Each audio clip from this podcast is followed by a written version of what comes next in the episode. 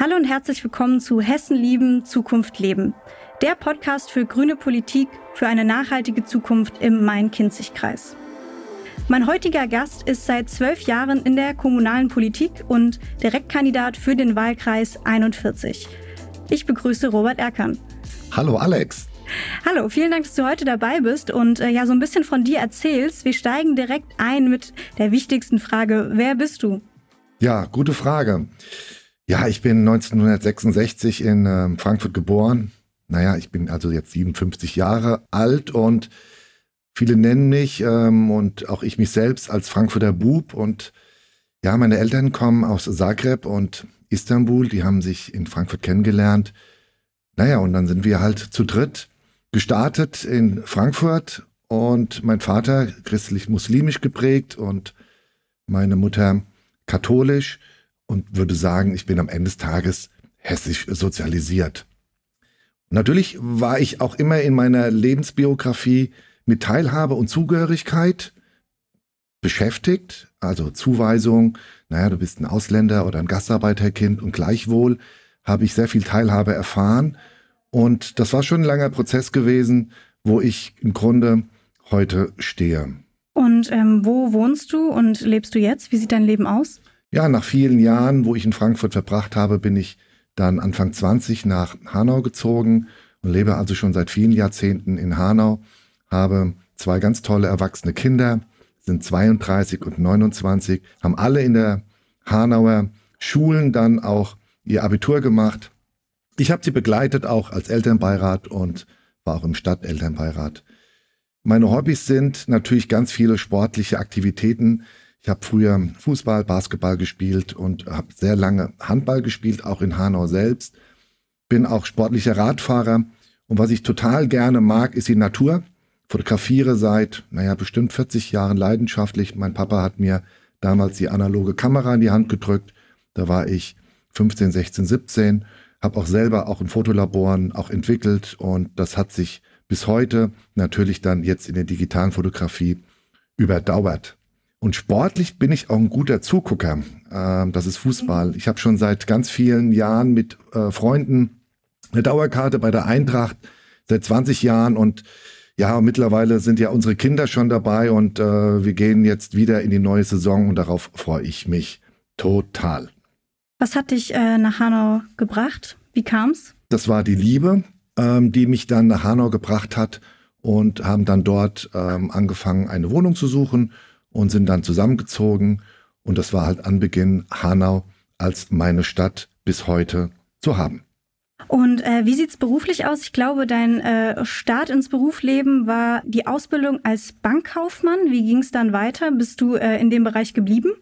Na, das ist sehr ungewöhnlich. Das ist so ein bisschen geprägt auch durch meine, durch meine Eltern, was Sicheres, was Substanzielles zu machen. Mhm. Und habe nach, nach dem Abitur entschieden, ähm, dann eine kaufmännische Ausbildung zu machen. Und das war dann auch in Frankfurt der Bankkaufmann. Und das trägt mich heute, diese kaufmännische Ausbildung, denn ich bin dann in dieser Finanzindustrie mehr oder weniger geblieben.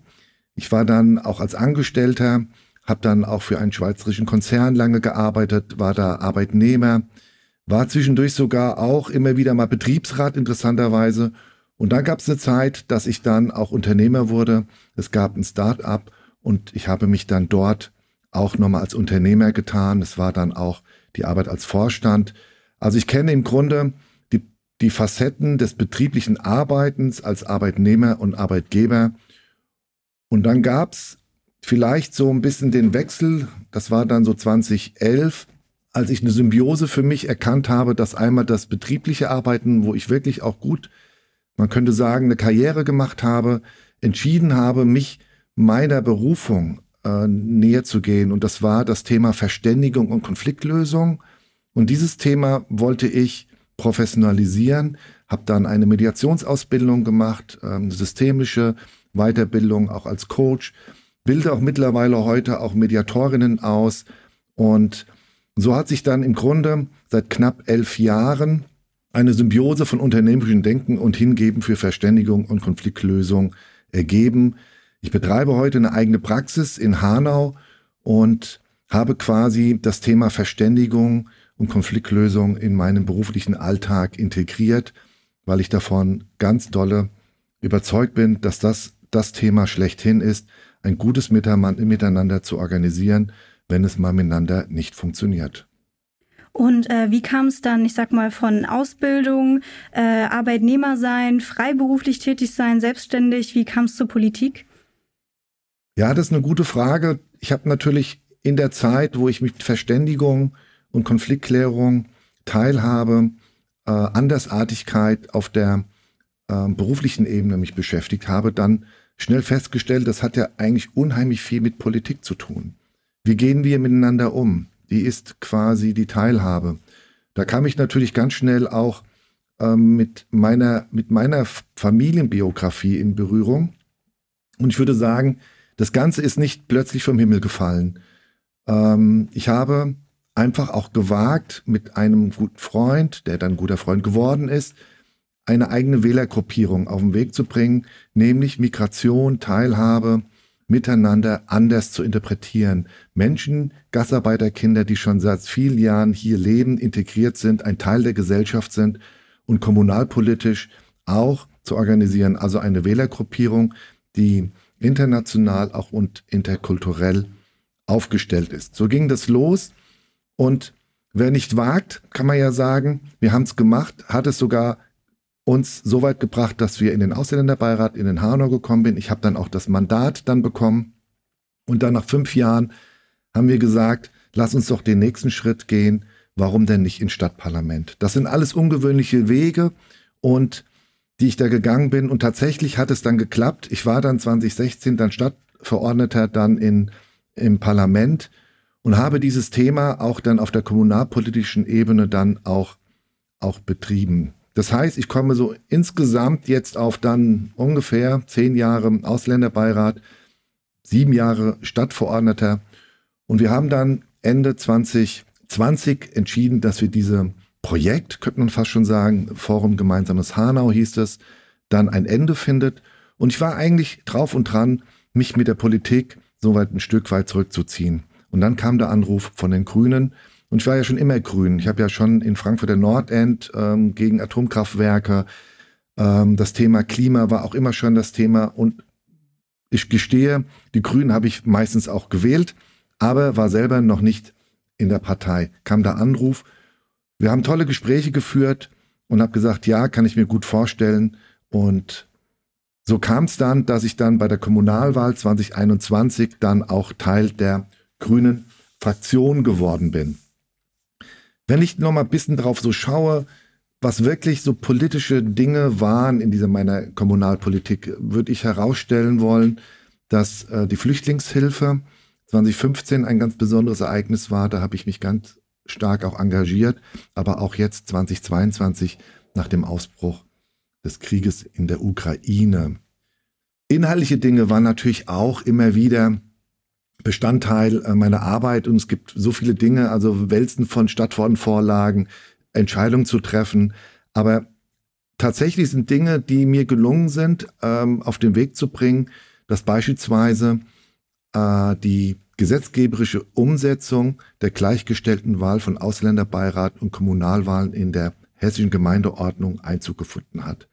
Das ging auf meinem Antrag zurück und dass das gelungen ist, dass es quasi auch Gesetz geworden ist, das freut mich natürlich ungemein, denn das fördert die Teilhabe, die Partizipation, dass zu Kommunalwahlen alle ge wählen gehen können.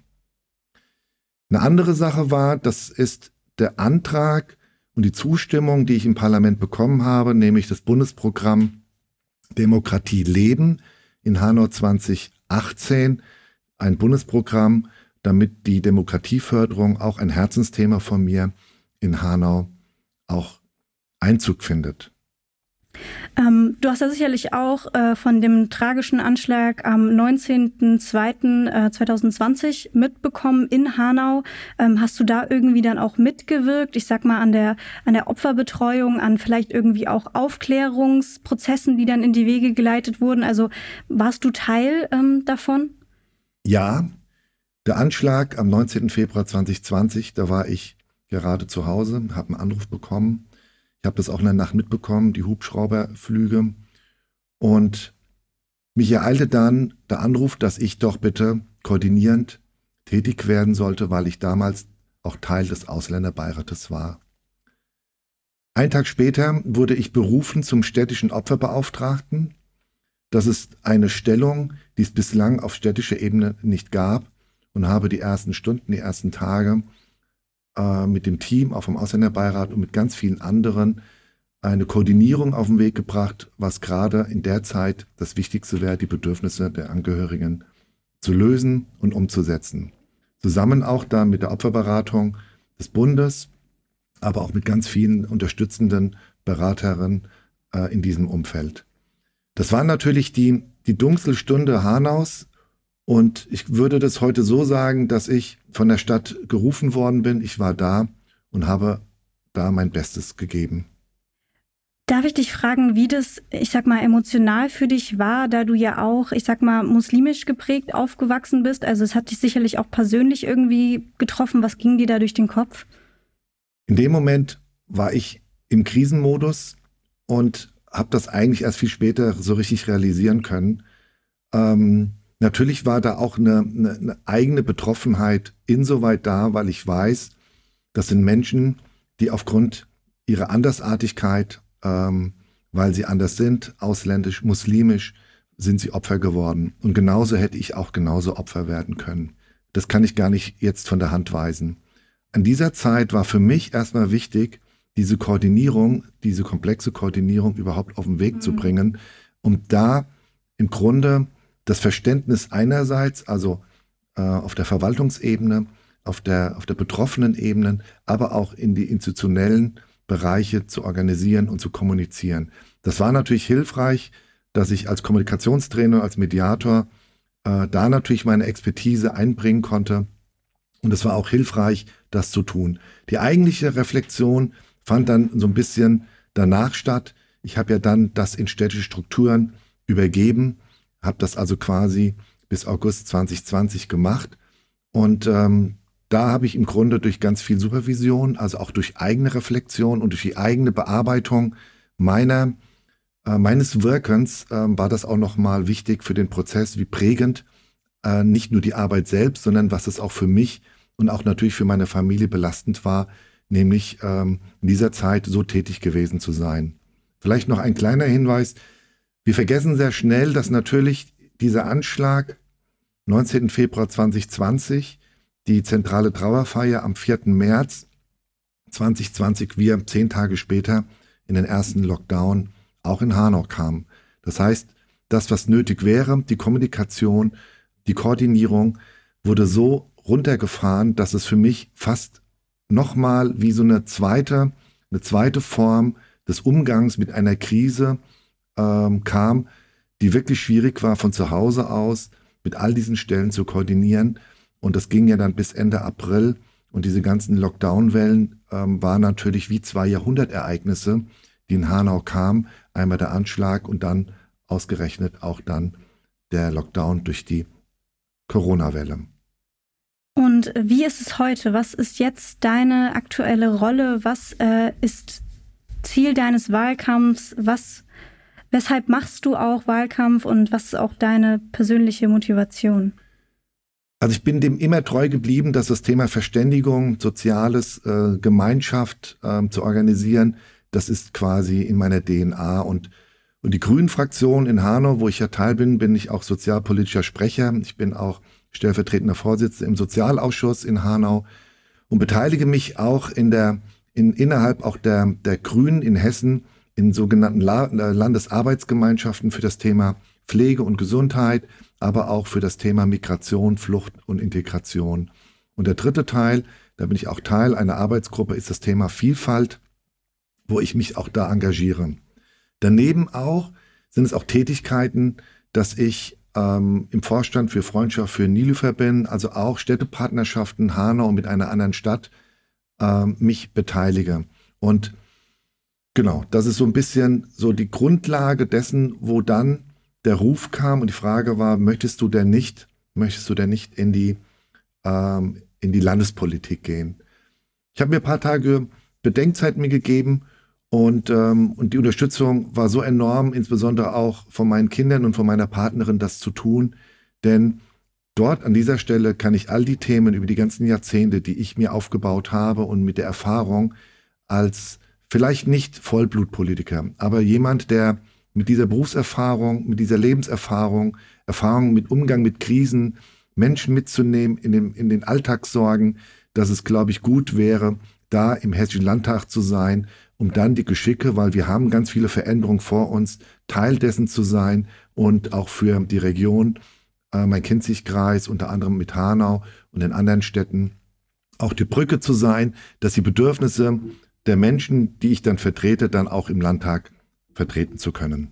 Das heißt, man kann sagen, deine persönliche Motivation, um hauptberuflich Politik zu machen, ist, dass du einfach sagst, du willst deine Kompetenzen einsetzen für einen guten Zweck und du möchtest einfach deine Kompetenzen nutzen, um was zu verändern.